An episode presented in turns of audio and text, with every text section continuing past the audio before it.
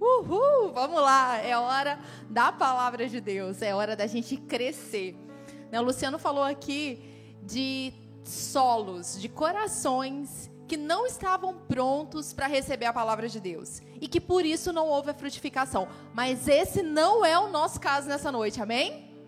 Esse não é o nosso caso. Declara aí: o meu solo é um bom terreno. E a palavra de Deus nessa noite vai frutificar a 100 por um. A gente não aceita menos do que isso. É 100 por um. A palavra liberada nessa noite vai frutificar. E o diabo, o inferno, não vai roubar. A semente que é a palavra de Deus, ela é maravilhosa, ela é poderosa e vai encontrar um bom terreno no nosso coração. Amém? Então, é isso aí. Fique atento. Esteja aí com seu coração aberto, preparado, seus ouvidos abertos, porque essa é uma noite de transformação, de libertação e de crescimento. E a gente está nessa série Fundamentos, e agora eu me lembrei de uma certa vez, de um casal que foi comprar uma casa nos Estados Unidos. E eles levaram uma pessoa que entendia do assunto para olhar essa casa, para ajudar. Quando eles chegaram na casa, a casa era linda. Sabe, tipo aquela casa dos sonhos? Nossa, é ela. E o casal ficou super empolgado. Que casa linda, que casa maravilhosa. É essa casa que eu quero. E esse moço que foi com eles ajudar, foi para onde? foi lá para o porão, foi investigar aquilo que estava lá embaixo. Porque aquilo que está em cima, na superfície, às vezes é muito bom, mas se não tiver um bom alicerce embaixo, a casa vai cair. Se a nossa casa não está fundamentada na rocha, em Cristo, a casa cai. E aí, esse moço que era entendido do assunto entrou no carro, né, de volta e o casal super empolgado. É essa casa, a gente vai comprar, é a casa dos sonhos. E o moço falou assim, que era entendido do assunto: não comprem essa casa. A condição dessa casa não é boa. Essa casa vai cair. Essa casa não vale a pena o investimento de vocês. Mas eles estavam tão empolgados, acharam tão lindo lá de fora que falaram: não, a gente vai comprar. Compraram a casa e deu ruim. A casa não era boa, não era casa para eles. Logo lá na frente, eles tiveram uma série de problemas porque não tinham um bom alicerce, não tinham um bom fundamento. E eu quero perguntar para vocês, aonde cada vocês, aonde eu, onde cada um de nós estamos construindo a nossa vida? É sobre a rocha? É sobre a prática da palavra? Então pronto, vai vir a tempestade, vão vir os problemas e a casa vai ficar de pé. Mas se a gente está construindo com base no que sentimos, no que vemos, no que o inferno sugere, no sistema desse mundo, quando vier os, quando os problemas vierem, a casa vai cair. Então essa série é sobre fundamentos, aonde a nossa vida está sendo, onde estamos construindo a nossa casa, a nossa vida, aonde está o nosso coração, ao que temos dado valor. E essa noite a gente vai falar de comunhão, a gente vai falar de relacionamento, nós vamos falar de oração. Porque Deus nos criou Deus nos resgatou do inferno. Ele é o nosso Pai. E como que a gente tem uma jornada sem relacionamento com Deus? Como é que a gente vai viver bem sobre a face da terra sem conversar com Ele? Esse é um fundamento muito importante na nossa vida, uma vida de oração, uma vida de comunhão. Imagina aquele homem que estava lá naquele, naquele carro com aquele casal, como se fosse o próprio Deus falando pra gente: olha, não faz isso agora não, porque isso não é bom para você. Olha, não anda com essas pessoas agora não, porque senão lá na frente você vai cair. Você vai entrar numa cilada. Você vai entrar em situações que você não precisaria entrar. Imagina que esse moço que conhecia detalhes de fundamentos fosse Deus, ao lado daquele casal aconselhando, incentivando. E muitas vezes Deus está do nosso lado falando: não faz isso não, espera um pouquinho, não faz isso não. E a gente, ah, não, é tão linda, essa casa é tão linda, eu quero isso. Aqueles amigos são tão lindos, essa situação, eu quero, eu quero e a gente deixa Deus de lado. Nós precisamos ouvir Deus para termos uma vida fundamentada no lugar certo. Se a gente não ouvir Deus, se a gente ficar ouvindo aquilo que a gente quer, o nosso egoísmo, a nossa própria vontade, não vai dar certo. A gente vai passar por situações que a gente não precisaria de passar.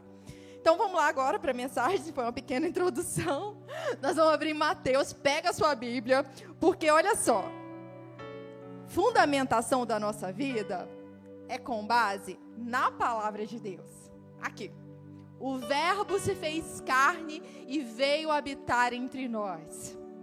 Jesus andava por toda a terra fazendo bem, ele fazia aquilo que o Pai mandou ele fazer. E hoje a gente tem aqui, ó, a palavra de Deus. Ela é, é, é tudo que a gente precisa, é o nosso manual. Não dá para viver sem ela. E a gente precisa dela em todo o tempo. A palavra de Deus é Deus falando conosco e ele vai falar muito com a gente nessa noite. Amém? Vamos abrir lá em Mateus 6. Mateus 6. A gente vai começar no versículo 5. E hoje é o título dessa mensagem é Um Pai para chamar de nosso. Nós temos um pai, um pai que é bom, e a gente vai conhecer mais um pouco do nosso pai através de Jesus, né? ver um pouquinho como Jesus ensinou que os discípulos ensina a nós todos os dias a desenvolvermos o nosso relacionamento com esse pai que é nosso e que a gente pode chamar de pai e que a gente pode conversar com ele em todo o tempo. Então vamos ler Mateus 6, Versículo 5, Jesus está falando assim: quando orarem, gente, olha só, quando? Quando supõe que vai acontecer em algum momento da vida.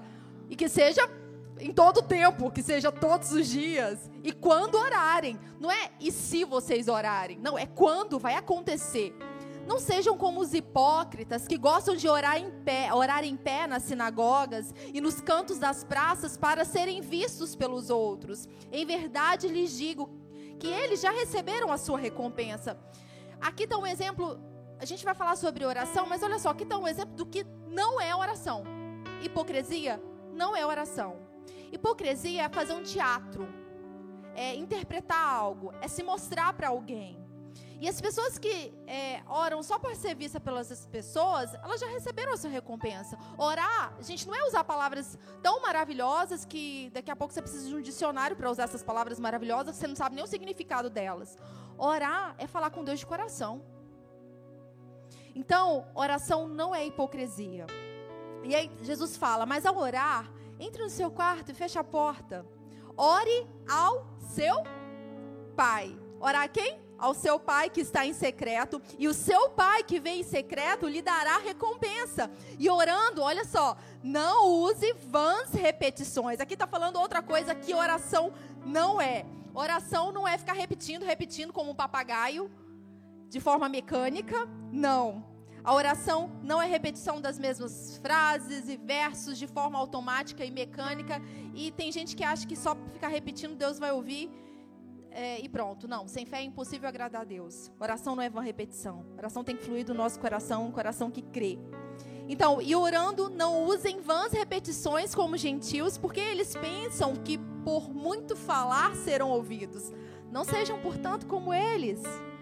Porque o pai de vocês, gente, é tão lindo isso aqui, olha só. O pai de vocês, o nosso pai, o pai de vocês, sabe o que vocês precisam antes mesmo de pedir a ele. E aí Jesus fala: portanto, orem assim. E a gente vai ler aqui, a gente vai analisar cada parte dessa oração que Jesus ensina. E talvez você já tenha passado alguma parte da sua vida que você pegou o Pai Nosso e repetiu, repetiu e falou de forma mecânica. E daqui a pouco você está só citando e você não sabe o que de fato está ali. Quando Jesus nos ensinou e falou com seus discípulos sobre essa oração, ele não estava dando ali, sabe, algo para só repetir meramente sem coração. Mas tem princípios preciosos aqui, a gente vai ver esses princípios. E aí Jesus disse: é, Pai nosso que estás no céu, santificado seja o teu nome, venha o teu reino, seja feita a tua vontade, assim na terra como no céu. O pão nosso de cada dia dá-nos hoje, perdoa-nos as nossas dívidas, assim como nós também perdoamos aos nossos devedores. E não nos deixes cair em tentação, mas livra-nos do mal, pois teu é o reino, o poder e a glória para sempre. Amém. A gente vai investigar, vai olhar, vai analisar e vai crescer em relacionamento com Deus através desses ensinos de Jesus. Então, a primeira coisa que a gente precisa observar aqui, oração. Orar é falar com Deus. É falar com Deus. Gente, aí tem, não, tem, gente que não sabe, mas o que é orar? Como que eu começo? Como que eu falo? Orar é falar com Deus.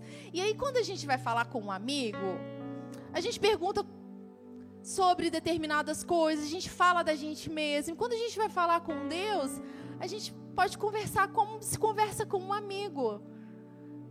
Orar é falar com Deus, é conversar como se conversa com um amigo, alguém muito próximo. E aliás, quando a gente conversa com Deus, alguém muito próximo mesmo, é aquele que som dos nossos corações, que sabe mesmo aquilo que a gente vai falar antes mesmo da gente falar, aquilo que está, as motivações, Deus sabe de tudo.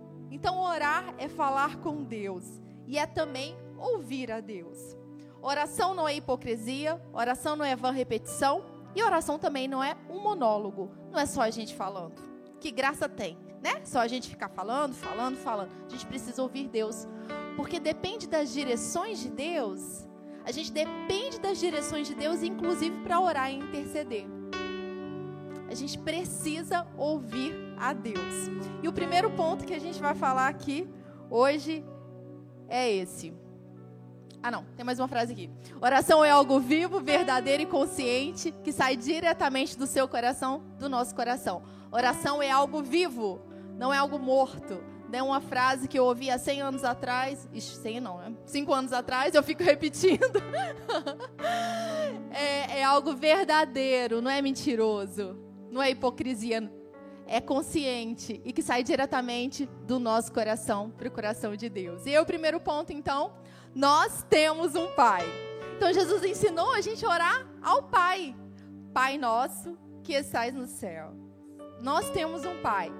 E muitas vezes quando é, a gente olha para Deus como Pai, a gente olha, a gente olha também para a nossa figura natural. Né? Naturalmente nós temos um pai. Tem muitas pessoas que já tiveram decepções com seus pais naturais. Que seus pais naturais não fizeram aquilo que está na palavra de Deus e decepcionaram que não são um pai como Deus criou para ser. E muita gente traz esse relacionamento natural para o relacionamento com Deus e não consegue chamar Deus de pai e não consegue ver Deus como um pai que provê. Quando a gente pensa é, em um pai, a gente pensa em proteção, a gente pensa em provisão, em amor, em ensino, em socorro. E uma pessoa que está presente nos dias difíceis e alguém que está presente pro, nos dias mais alegres alguém para conversar para os pequenininhos, alguém para brincar. E tem muita gente que não experimentou na área natural a proteção, a provisão de um pai natural. E quando chega para perto de Deus, não consegue ver em Deus um pai protetor e provedor, porque não experimentou isso naturalmente. Eu quero te falar que os pais naturais, eles podem errar. Cada um de nós estamos sujeitos a falhar cada um de nós. Aquele, inclusive, que conhece a palavra de Deus está sujeito a falhas. Mas o nosso Deus, ele não falha. O Pai que a gente chama de nosso, o Pai a quem a gente ora, ele não falha. Ele não muda de eternidade a eternidade, ele é Deus e ele é bom. O seu caráter é isso, ele é bom. E não tem como ter maldade em Deus. Ele é bom. Ele é o provedor, ele nos criou. Ele é a própria paz, Ele é a nossa paz, Ele é a nossa alegria. Então, os homens, os pais naturais podem falhar, mas Deus não falha. Até no momento em que a gente de repente não recebeu uma resposta que a gente gostaria, não quer dizer que Deus falhou, porque Ele não falha. Ele tem sempre a resposta certa na hora certa. E aí até me lembrei, né? É, teve um, uma época que eu era, acho que adolescente ainda, e e aí a gente tinha um som em casa que era aquele de toca-fita ainda, sabe? Aí, não é porque eu tô velha, não, sou jovem. Aí era de toca-fita ainda, eu acho que todo mundo se lembra, alguns não, quem sabe. E aí tinha a parte que era do disco ali, né? E a parte do toca-fita. E nessa época a gente usava mais toca-fita, porque o disco já não era tão popular, já era velho, claro. E, e aí eu mexendo nisso lá, colocando a fita, estraguei o negócio de colocar play lá, apertei o negócio e estraguei. Quando eu estraguei aquilo, tipo, era o som que meu pai amava, né? O que, que eu fiz? Saí correndo para casa da minha avó. Por quê? Porque eu sabia que quando meu pai visse que eu tinha estragado aquilo, ia dar ruim para mim. Meu pai ia brigar. Possivelmente ele ia me bater. A severidade de Deus, de, do meu pai ia acontecer ali naquele momento. Então o que, que eu fiz? Eu fugi. Fui para casa da minha avó. Aí depois meu pai chegou lá, né? Chegou lá na minha avó, e aí me chamou lá fora e falou: É, e aí, o que, que aconteceu? Você tem alguma coisa para me falar? E aí ele veio falar comigo e tal. Ele falou, aí ele falou: Por que, que você veio para cá? Por que, que você não falou para mim né, que isso aconteceu? E muitas vezes, é, quando a gente comete um erro, da mesma forma que no natural eu corri do meu pai, a gente também tem essa tendência de correr de Deus. Não foi assim que Adão e Eva fizeram? Quando eles pecaram, eles tiveram medo e se esconderam. E a gente não pode ter esse relacionamento com Deus de se esconder, porque Ele é a pessoa que vai nos ajudar. Então, quando a gente comete erros, e sim, eles vão acontecer, e que isso não seja constante na nossa vida, no nome de Jesus, a gente não tem que correr de Deus, a gente tem que correr para Deus, porque é Ele, Ele que cuida da gente. É Ele que vai nos capacitar a não ficar andando todo, no erro toda hora. É Ele que vai nos apontar a solução para o problema. O toca-fita quebrou? É Ele que vai ajudar. Então a gente não pode correr de Deus, mas correr para Deus. Então, quando você for orar, lembre-se que você tem um pai que te ama. E não é só o seu pai, é o pai que é nosso. É o nosso pai. Porque muitas vezes a gente é tentado a olhar muito pra gente. Porque eu sou, né, a cocada da cocada, e eu sou maravilhosa, sou a filhinha querida e pronto, só eu. Não, tem um monte de filho e Deus não vai fazer nada para prejudicar o outro filho, porque Deus ama do mesmo jeito. Quando ele está ouvindo a nossa oração, a minha oração, ele está ouvindo a oração do Stanley. Quando ele está ouvindo a minha oração, ele está ouvindo a oração de cada um. E ele faz com que tudo coopere para o bem de cada um que ame a Ele, que ama a Ele. Quando a gente orar a Deus, a gente tem que lembrar que é o Pai que é nosso, não é só meu. Então eu oro sim por todas as minhas situações, mas eu percebo que tem outros irmãos e milhares de irmãos que também estão orando. E eu preciso ser sensível, muitas vezes, a interceder para o outro naquele momento. Quando eu penso que o Pai é nosso, eu lembro que não é só eu, só não, não existe somente eu nesse mundo. Tem tanta gente que é cuidado por Deus e que precisa que eu olhe também, porque é irmão. E tem muita gente que olha para Deus como se fosse um chefe. Ai, meu chefe. Aí, com o chefe funciona o seguinte: se você faz tudo bem, nossa, parabéns, você ganhou um carimbo de bom trabalho, você ganhou a estrelinha do mês. Mas se você errar com o seu chefe, seu chefe já não vai fazer uma cara muito boa para você. O amor do chefe pode ser condicional. O amor de Deus é incondicional. Ele vai nos amar em todo o tempo. Sabe por quê? Porque esse é o caráter dele, ele ama. Isso não significa que ele concorde com todas as coisas que a gente faz, faz que são contrárias à sua palavra. Mas Deus nos ama incondicionalmente. Então, a nossa vida de relacionamento com Deus tem que ser baseada né, nesse conhecimento, em saber que Deus é o nosso Pai, que Deus nos ama, que Ele cuida de nós. Chamar Deus de Pai aprimora tudo que você faz em oração. Se você não sabe que Deus é seu Pai, isso achatará, reduzirá e diminuirá todo e qualquer tipo de oração. Faz todo sentido a nossa vida de oração quando a gente reconhece a Deus como Pai. E quando a gente não vê Ele como Pai, a oração não vai ficar completa, porque Ele é o nosso Pai, Ele é o nosso Deus. E aí em Lucas, a gente vê aqui Lucas 11, 11. Está escrito assim: Quem dentre vós é o pai que, se o filho lhe pedir pão, lhe dará uma pedra? Ou se pedir um peixe, lhe dará em lugar do peixe uma cobra? Ou se lhe pedir um ovo, lhe dará um escorpião? Qual é o pai que faz isso? Ora, se vós que sois maus sabeis dar boas dádivas aos seus filhos, quanto mais o Pai Celestial dará o Espírito Santo àqueles que lhe o pedirem. Então, olha só, vamos pensar num pai natural. Um filho chega e pede comida para esse pai. Aí o pai vai lá dar uma pedra. Alguém já viu um pai fazer isso? Pode até acontecer, mas Deus jamais fará isso. Se a gente pedir para ele comida, e a gente vai falar daqui a pouco, continuando sobre pão, ele vai ser o provedor. Não vai faltar pão na mesa. Não é ele que prepara uma mesa na presença dos nossos inimigos? Não é esse mesmo Deus?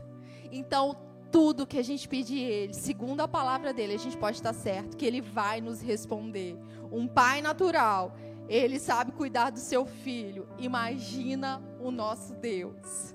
Primeiro princípio, então, dessa oração nós oramos ao Pai, ao nosso Pai. E esse Pai é bom. Agora a segunda parte é sobre a adoração. Porque quando a gente vai olhar Jesus ensinando aqui sobre essa oração, né, que a gente chama da oração do Pai Nosso, é, ele começa com louvor, ele começa com adoração e termina com adoração. E aí o segundo ponto que a gente vai ver é adore a Deus. Porque foi para isso que a gente nasceu. Para a gente contemplar a Deus e responder a Deus. Para a gente olhar para Ele, ser transformado e responder esse amor de Deus. Se a gente não está adorando a Deus, admirando a Deus, falando sobre Deus, a gente vai estar tá olhando para outras coisas, pessoas falando de outras coisas e pessoas. Se a gente não está adorando a Deus, daqui a pouco a gente está murmurando. Então, nosso foco tem que estar tá sempre nele. E aí, olha só que Jesus nos ensinou. Portanto, vós orareis assim: Pai nosso que sais no céu, santificado seja teu nome. Olha o início. Santificado seja teu nome. E o finalzinho, pois teu é o reino, o poder e a glória para sempre. Amém. E aí, muitas vezes a gente ora e fala, e vê essa parte, né? Santificado seja teu nome. Mas como assim santificado seja teu nome? Olha só o que, que isso significa. A expressão santificado seja teu nome apresenta um ardente desejo de que Deus seja adorado, reconhecido e santificado. Ali é, representa um desejo, representa uma ação. Quando a gente está nessa parte é, falando santificado seja teu nome, é a nossa vontade de que Deus ele seja reconhecido, que ele seja exaltado, admirado, de que ele receba toda a honra, toda a glória. E Jesus está nos ensinando para iniciar a nossa oração reconhecendo a Deus como Pai e está nos chamando a exaltar o nome dele. Porque quando a gente olha para Deus, tudo lá fora, todo problema perde sentido. Quando a gente coloca Deus em primeiro lugar, os problemas ficam bem pequenininhos. Então, Jesus nos incentiva a adorar a Deus. Sim, quando a gente está aqui no momento, né, é, de música, a gente está adorando a Deus, mas não é só isso. Nós adoramos a Deus quando nós obedecemos a Deus. Nós adoramos a Deus quando nós agradecemos a Deus. Quando temos uma vida de temor a Deus. E nós podemos fazer isso durante todo o nosso dia. E em João 4, 23, a gente vê né, que Deus busca verdadeiros adoradores. Que adoram o Pai em espírito e em verdade. E que a gente seja esse, sabe? Que são verdadeiros adoradores. Lembra daquele que é, oração não é hipocrisia? Adoração também não pode ser hipocrisia. Tem que ser de coração. Tem que ser de acordo com a palavra. E vamos lá para a primeira Crônicas agora, para a gente aprender um pouquinho como fazer isso. Primeira Crônicas 29.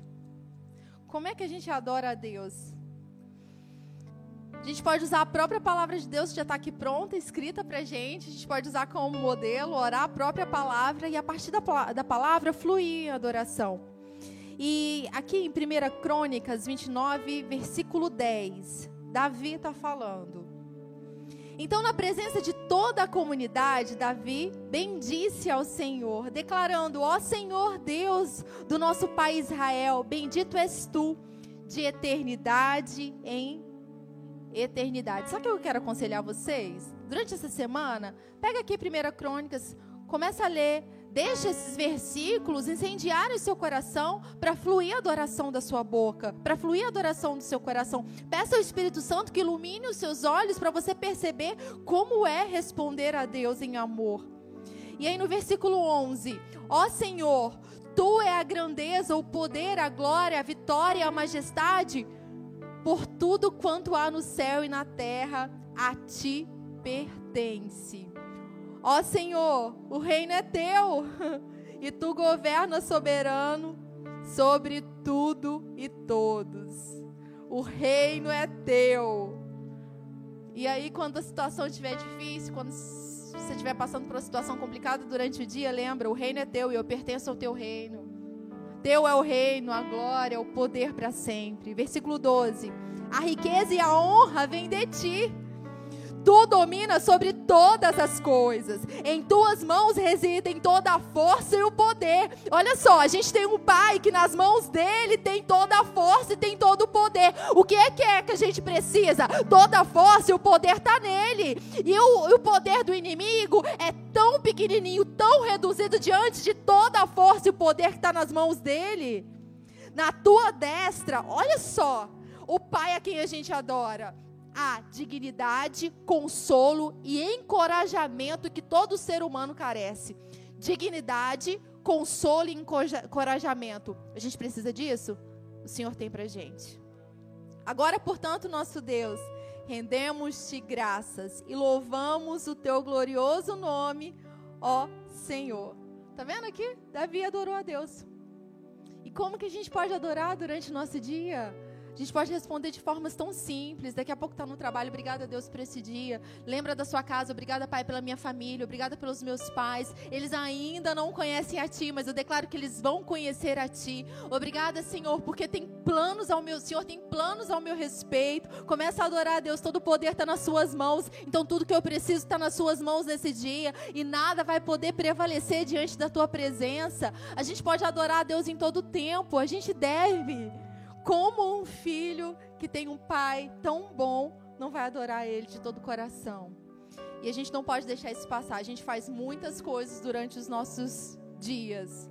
E a gente não pode deixar de adorar a Deus. Jesus nos ensinou aqui a falar com o Pai, o nosso Pai, e nos incentiva a adorar Ele no início do nosso dia, no fim do nosso dia, durante todo o nosso dia.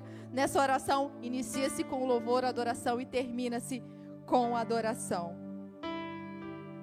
E a minha pergunta é: no seu dia a dia, a quem você tem focado? Em quem você tem focado? A quem você tem olhado? Aonde você tem fixado os seus olhos? Porque tem muita gente que olha para ídolos feitos de mãos humanas, que tem olhos e não veem, tem bocas mas não fala nada, não faz nada. Tem muita gente que está olhando para o lado errado. E nós precisamos olhar para aquele que, ao olharmos para ele, somos transformados de glória em glória. Nós precisamos mudar o nosso foco muito rápido quando os nossos olhos saírem de Jesus. Cristo tem que ser aquele que recebe a nossa adoração. E agora o segundo ponto. Traga a realidade do céu para a terra. E aí, seja feita a tua vontade, assim na terra como no céu. E o que é legal, porque aqui está escrito assim: a tua vontade. A tua vontade é a vontade de Deus. Seja feita a tua vontade, assim na terra como no céu. E a gente sabe que a vontade de Deus está onde? Está na palavra dele. Ah, tem gente que não sabe qual é a vontade de Deus, que é oculta. Não, a vontade dele está revelada aqui. A gente sabe a vontade de Deus. E tem muita gente que está com a vontade de Deus só na Bíblia ainda não foi para a vida. Eu quero te chamar e eu quero também me chamar para isso, para que a vontade de Deus não fique só na Bíblia, mas que fique no nosso dia a dia.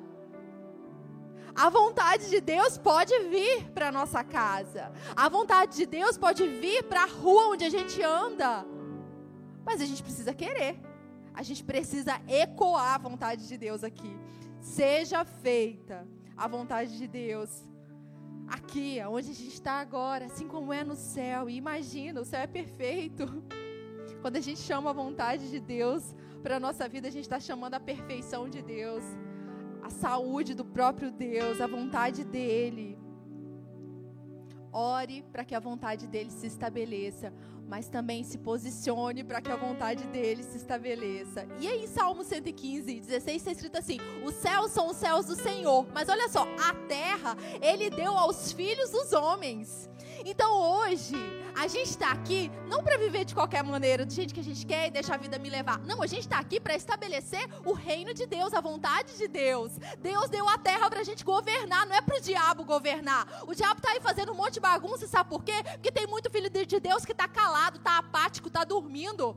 Quando o povo de Deus se levanta, começa a orar e declarar e requerer aquilo que é direito, o diabo não pode prevalecer. Se na sua casa você se posicionar, o diabo não pode entrar. Se brechas estiverem abertas, ele vai entrar e vai fazer o que ele quer. Mas se cada um de nós nos posicionarmos como filhos de Deus, pronto, acabou, deu ruim para o inferno.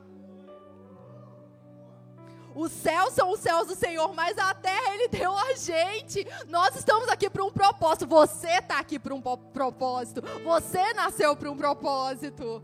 Nós estamos aqui para um propósito, não é só para acordar todos os dias e trabalhar, não, é mais do que isso. Gente, imagina quando a gente estiver diante do trono de Deus. Imagina aquele dia que a gente olhar para o Senhor e a gente poder ver tudo aquilo que a gente poderia ter feito e não fez. Tem coisas para a gente fazer hoje e não pode deixar para amanhã, para depois, porque senão vai muita gente morrer e a gente não fez aquilo que a gente deveria fazer. Tem que ter um temor no nosso coração, porque nós estamos aqui por um propósito, fomos criados para um propósito, nascemos para Deus e para Ele nós temos que viver, nos mover e existir. Tem que, sabe, tem que ter um basta no nosso coração de viver de qualquer jeito, com apatia e deixando as coisas acontecerem, o diabo dominando. Não, sabe, tem uma hora que a gente tem que se levantar contra o inferno e ira contra o inferno, contra, ele tem, contra tudo que ele tem feito. Deus deu a terra para a gente governar. E a gente governa declarando, a gente governa vivendo, a gente governa manifestando o reino de Deus. A gente está aqui hoje para ecoar, para declarar, para viver o céu na terra. Nós estamos aqui com um propósito. E o Pai que é bom nos deu o seu Espírito Santo para nos capacitar. Nós não estamos sozinhos nessa jornada. Se fosse por nós mesmos, não daria. Seria insuficiente. Mas a gente tem o Espírito Santo, que é o poder em nós, é a capacitação em nós, é a inspiração em nós. É o Espírito Santo que nos dirige. É o Espírito Santo. E eu estava vendo uma ministração hoje e eu achei muito legal. É, era na parte kids de uma igreja e essas crianças elas tinham sido incentivadas, elas criaram um kitzinho com alimento e eles falaram, se eu não me engano era tipo kit bondade, kit da bondade de Deus. E cada criança foi incentivada a a ser dirigida por Deus, pelo Espírito Santo, para entregar para alguém esse kit, para demonstrar o amor, a bondade de Deus para essa pessoa. E aí elas é, teve uma criança em especial, né? Esse, esse é o testemunho dessa criança. E ela pegou e falou para o pai que tinha que entregar para alguém. Ela não sabia ainda. E ela andava com esse kit com o pai e não achava a pessoa, não achava, e não achava, e perguntando para Deus: e agora? e olhava para pessoas às vezes na rua e o pai falava: é esse? Não, não é esse. A gente está falando de uma criança aprendendo a responder a Deus, aprendendo a se comunicar com Deus. E aí daqui a pouco eles estavam perto de casa e essa criança viu um moço que era morador de rua e ele falou para o pai: é ele. Essa criança sabia que era aquela pessoa que ele tinha que entregar. E aí o pai deixou a mãe e a filha em casa, a mãe do, do menino e a irmã, né? E voltou para aquele lugar que era perto e aí o menino falou para o pai, pai, mas o que, que eu falo? Foi Deus que te dirigiu a entregar. Então Deus vai te falar o que falar, Ele vai te ensinar. E aí ele foi e chegou perto desse moço e falou: Olha só, aqui é para o Senhor. Deus mandou te entregar. E aquele moço começou a chorar, e chorar, e chorar, e chorar. E era uma, um choro assim, que não era tão, tão, tão, tão simplesinho. Era um choro mesmo. E começou a chorar. E aí esse moço pegou e falou assim: Vocês são crentes, né? Eles falaram: Sim, nós somos. Ele falou: Eu também era. É, eu comecei, estava na igreja, e aí eu comecei a seguir outros caminhos, comecei a usar droga, fui para o crack. E há uma semana atrás, meu pastor me encontrou aqui e falou que tinha conseguido uma clínica de reabilitação para mim. E eu falei para ele que eu não iria se Deus não falasse comigo. E hoje, em sete dias, se Deus não falasse comigo. E hoje completo sete dias e Deus está falando comigo, eu vou para aquela clínica. Uma criança que ecoou o céu na terra. Uma cri criança que foi instruída e ao ser instruída colocou em prática. Nós estamos sendo instruídos a chamar a existência da vontade de Deus nessa terra e não só a falar, mas de colocar em prática. Não só de ouvir que tem um Deus bom, não só de ouvir de outra pessoa, mas de ter experiências com Deus e de abençoar outras pessoas. Uma criança pode abençoar a vida de um homem, pode ser resposta de oração de alguém. Nós também podemos, nós também devemos. Ecoe o céu na terra. Chame a vontade de Deus para a terra. Nós estamos aqui para governar e não para sermos oprimidos pelo inferno. Então, continuando aí na oração. O pão nosso de cada dia nos dá hoje. O pão nosso de cada dia. E aqui a gente vai falar sobre fazer petições, sobre pedir. Porque sim, a gente pode pedir a Deus. Não é? Um filho não vai pedir para o pai. Né? A Bela tá precisando de uma roupa. Ela vai fazer o quê? Ela vai falar: "Ô mãe, eu vi uma roupa assim assim, eu quero". Ela vai pedir para quem? Os pais são responsáveis, né? Então a gente pode sim fazer petições a Deus, mas é claro que a nossa vida de relacionamento com Deus não se resume apenas em pedir, pedir, pedir, pedir, não é? Por exemplo, no relacionamento com a Bela e seus pais, ela vai chegar só para ficar pedindo, em nenhum momento ela vai falar que ama, em nenhum momento ela vai demonstrar amor, carinho, é parte da adoração no nosso relacionamento com Deus. Então, nós devemos sim fazer petições. E o que é legal é que aqui está falando assim, ó, o pão nosso de cada dia. Não está falando o pão meu, o meu pão. Não, está falando nosso. Então, além de pedir para mim, eu ainda peço para a gente. É para a família, não vai faltar pão para ninguém. Aquilo que eu quero para mim, eu também posso pedir para o outro. Eu também posso ver a necessidade do outro e pedir para o outro. Pai, olha para a vida daquele lá. Ele está sem emprego nesse momento. Faz com que uma porta se abra para ele. No nome de Jesus, abre a porta. Que nada falte na casa dele.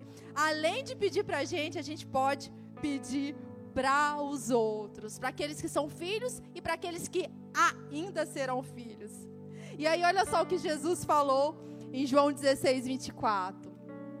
Até agora nada tem despedido em meu nome. Pedi e recebereis, para que a vossa alegria seja completa. Tá vendo que Deus quer a nossa alegria? Pedi e recebereis. E ainda Jesus está falando para usar o nome dele. Nós temos o nome que é acima de todo nome, o nome de Jesus. E a gente pode pedir ao Pai no nome de Jesus para que a nossa alegria seja completa. E na hora de pedir, certifique-se de que está em linha com a palavra de Deus. E tem coisas que a nossa oração, nosso pedido para Deus vai ser de um jeito, mas daqui a pouco ele vai falar para a gente: será que não é melhor assim? Não. Por isso, a comunicação tem que estar, tá, a gente tem que estar tá atenta a ouvir Deus, porque a gente pode começar pedindo de um jeito, mas daqui a pouco ele mostra pra gente um jeito que é muito melhor. Porque ele faz mais do que a gente pode pedir, pensar ou imaginar. Segundo o seu poder que opera em nós. Eu quero dar dois exemplos aqui sobre petição, sobre pedir, né? É, o primeiro exemplo tem um livro que é a quarta dimensão. Alguém já leu esse livro? É muito bom. Procura lá, lê esse livro que é excelente, A Quarta Dimensão. E aqui o autor, David Young Cho, Paul Young Cho. É ele. É ele. e ele fala que ele começou a desenvolver uma vida de fé e tal. E ele começou a pedir a Deus que ele queria, queria uma escrivaninha, uma cadeira de rodinhas e uma bicicleta. Porque ele começou a ver a realidade dele, que era um quarto muito simples, que não tinha nada, e ele pregava a palavra de Deus, e ele pregava para os outros para pedir, e ele mesmo, para ter uma vida de fé, e ele mesmo não desfrutava de respostas de oração. E aí ele começou a pedir para Deus, e pediu essa cadeira, essa escrivaninha, e pediu é, a bicicleta. Isso. Aí Deus falou com ele: Mas como que é essa bicicleta que você quer? Como que é essa cadeira que você quer?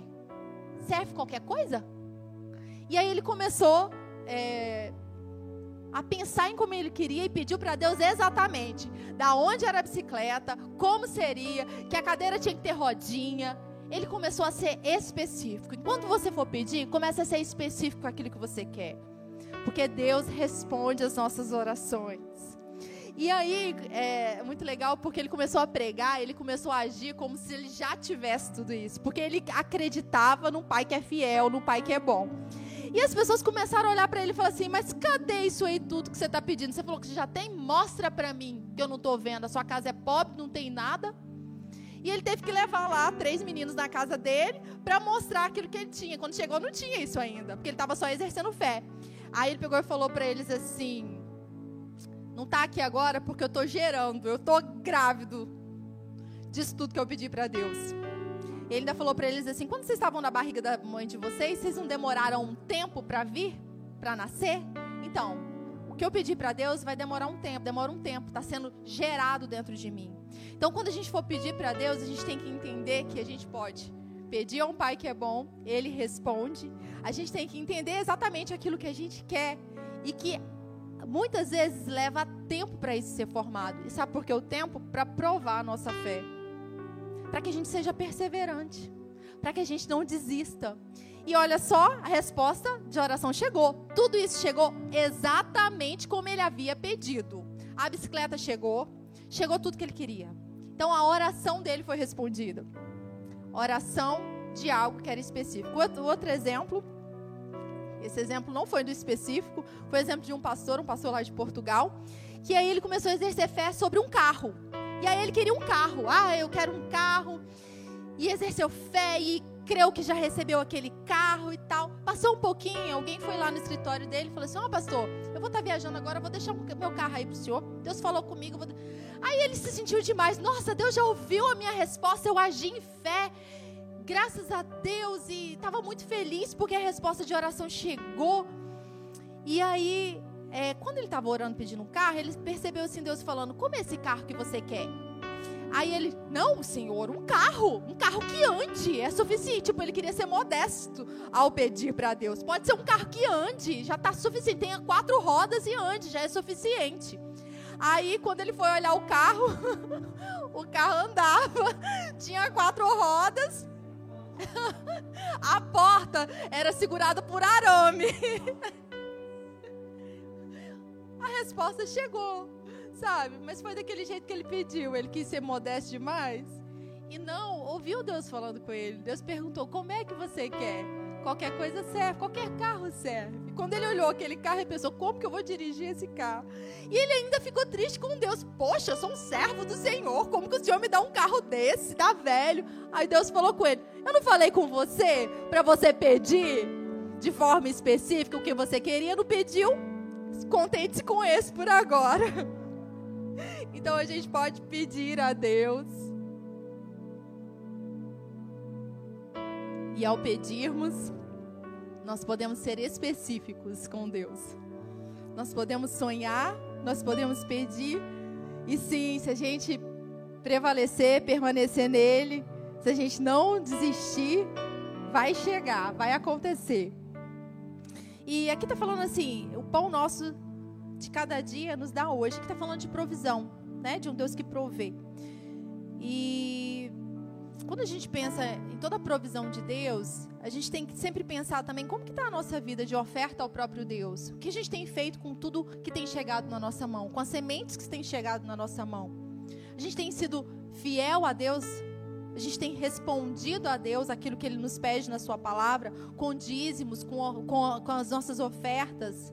Nós temos buscado a Deus em primeiro lugar, porque muitas vezes é fácil ficar só pedindo, me dá o pão, me dá o emprego, faz isso, faz isso. Mas como está a nossa vida andando de acordo com a palavra ou não andando de acordo com a palavra? Não é só pedir, mas é viver. Amém? E o último ponto, ande em perdão. Está escrito assim: perdoa-nos as nossas dívidas, as nossas ofensas, assim como nós também perdoamos aos nossos devedores ou aqueles que nos ofenderam. Então, primeira coisa, né, é pedir perdão para Deus. A gente viu sobre arrependimento na semana passada. E há o primeiro passo de pedir perdão para Deus quando a gente deixa o nosso passado para trás, a gente se torna nova criatura, mas a gente é, precisa estar tá sempre em conexão com Deus e perceber a hora que a gente precisa pedir perdão para Ele. Quando a gente erra a rota.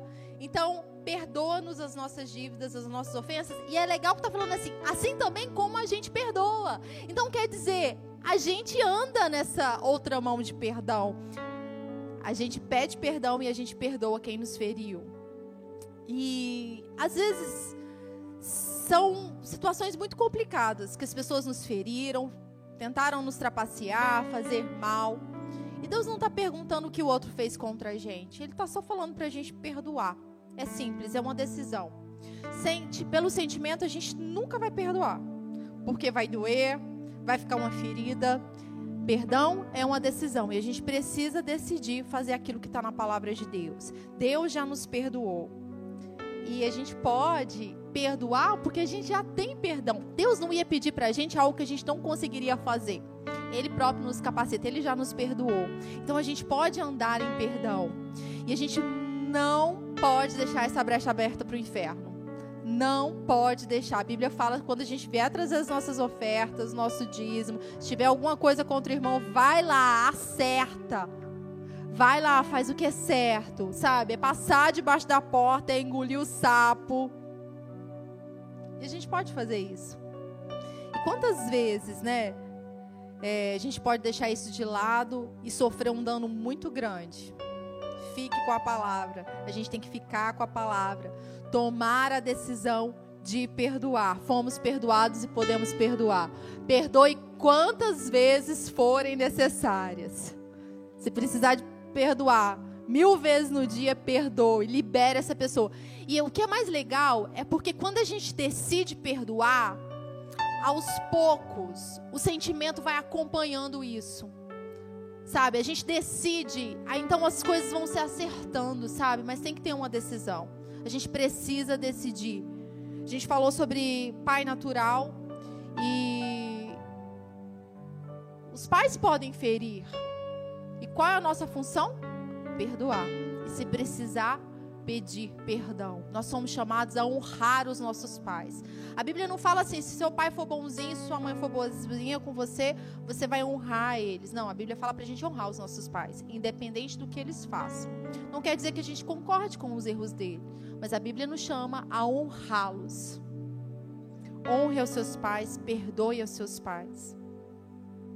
Tem muita gente que está frustrado, amargurado, porque entregou a sua própria vida para outra pessoa está nas mãos de outra, de outra pessoa, porque carrega outra pessoa consigo. Nós precisamos perdoar. E aí agora, o próximo ponto aí, o último, né? Feche as brechas. Feche as brechas para o inimigo. Aí Jesus está falando assim: não nos deixe cair em tentação, mas livra-nos do mal. Aqui é um pedido para Deus: Pai, não me deixe cair em tentação, livra-me do mal, Livra-me do que o inimigo está tentando fazer contra a minha vida. E não basta só a gente pedir para Deus livrar a gente do mal, a gente precisa fazer a nossa parte, né? A gente precisa obedecer a Deus e resistir ao inimigo, resistir ao diabo. Vamos lá para o Salmo 91. Salmo 91.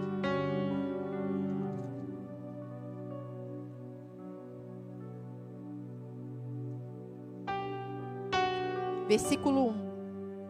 Aquele que vive na habitação do Altíssimo e descansa à sombra do Todo-Poderoso, desfrutará sempre da sua proteção. Olha só, aquele que vive na habitação do Altíssimo, ele está num lugar, ele está no Senhor, ele não está nesse mundo.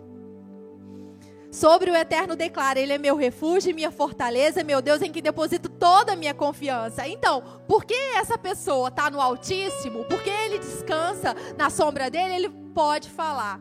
Ele te livrará, ele me livrará, livrará do laço do inimigo ardiloso e da praga mortal. Ele me cobrirá com tuas plumas e debaixo das suas poderosas asas eu vou me refugiar. Sua fidelidade é escudo e armadura. Olha, eu não temo o terror que campeia na calada da noite, tampouco a seta que procura seu alvo durante o dia. Eu não temo a peste que se move sorrateira nas trevas, nem o demônio que devassa o meu dia. Ainda que caiam mil ao meu lado e dez mil à minha direita, eu não seria atingido. Por que, que eu não vou ser atingido? Porque eu estou debaixo da sombra do Altíssimo. Porque eu estou debaixo da proteção do Pai.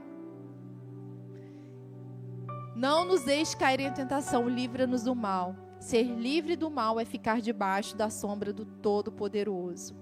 Erga uma cerca de proteção em sua vida, fazendo do Altíssimo a sua morada. Erga uma cerca de proteção na sua casa, fazendo de Deus aquele que é a sua morada. Habite nele. Se a gente habitar nele, não vai faltar nada. Faça do Altíssimo a sua morada. Agora, para a gente ir finalizando para que a gente coopere com, Deus, com Deus nessa questão de proteção da gente estar livre do mal, é importante que a gente te, esteja sempre orando em, te, em todo o tempo. O que, que é orar em todo o tempo? Estar tá conectado com Deus. Orar em línguas. Dever de casa é esse. Pronto, professora hoje vai passar o dever de casa. O dever de casa é orar em línguas. Ah, mas eu não sei o que, que é isso. Já foi batizado no Espírito Santo? Então, o Espírito Santo, Jesus deu, falou que o Espírito Santo viria sobre aqueles que eram filhos de Deus e revestiria eles de poder. E o falar em línguas é um revestimento do batismo no Espírito Santo. Orar em línguas. Quando a gente ora em línguas, a gente está edificando o nosso espírito, a gente está falando diretamente com Deus. Quando a gente ora em línguas, a gente está orando a perfeita vontade de Deus. Orar em línguas edifica a nossa fé. Orar em línguas é algo poderoso. A nossa mente não entende, mas a gente está falando com Deus em mistérios. A gente está orando a perfeita vontade dele. O dever de casa é esse. E seja sempre conectado com o Pai que te ama te ama. Adore a Deus, sabe? Faça petições. Ore em línguas o tempo todo, o tempo que você tiver, aonde você estiver, sabe? Que você tiver uma, uma possibilidade, uma oportunidade. Ore em línguas. Essa é a sua arma poderosa de guerra. Outro dever de casa, declare a palavra de Deus. Declare a vontade de Deus e seja diligente em praticar. Pratique a palavra. Quando a gente pratica a palavra, a gente fecha a brecha para o diabo. Se a gente não pratica, a brecha está aberta. E a última pergunta aqui, para a gente finalizando: Você tem obedecido a Deus e resistido ao inimigo? Resistido ao diabo? Então ele vai fugir e você estará guardado. Mas se a gente fizer o contrário, as brechas estão abertas e o diabo vai fazer o que quer na nossa vida. Então, é obedecer a Deus e resistir ao, ao inimigo, resistir ao diabo. Não é o contrário, obedecer ao diabo e resistir a Deus. Não resista a Deus, não fuja de Deus, não corra de Deus. Ele é o Pai que te ama. Então, agora quando você for olhar lá para essa oração, você vai orar para um orar e olhar uma perspectiva diferente. E eu sei que o Espírito Santo ainda tem coisas mais para revelar o coração de cada um. Não fique só com a superfície. Sabe? Vai em águas profundas. A Rei orou sobre águas profundas. O que Deus tem pra gente é águas profundas. Deus quer se manifestar para cada um de nós. Deus ama todos os filhos, mas nem todos os filhos desfrutam do amor do Pai. Deus ama a cada um aqui, mas cada um aqui desfruta de uma forma diferente. Quanto mais a gente se entrega, mais a gente desfruta. Quanto mais a gente corre de Deus, menos a gente tem dele. Nós precisamos dele, ele é um pai que nos ama. Amém? Vamos ficar de pé?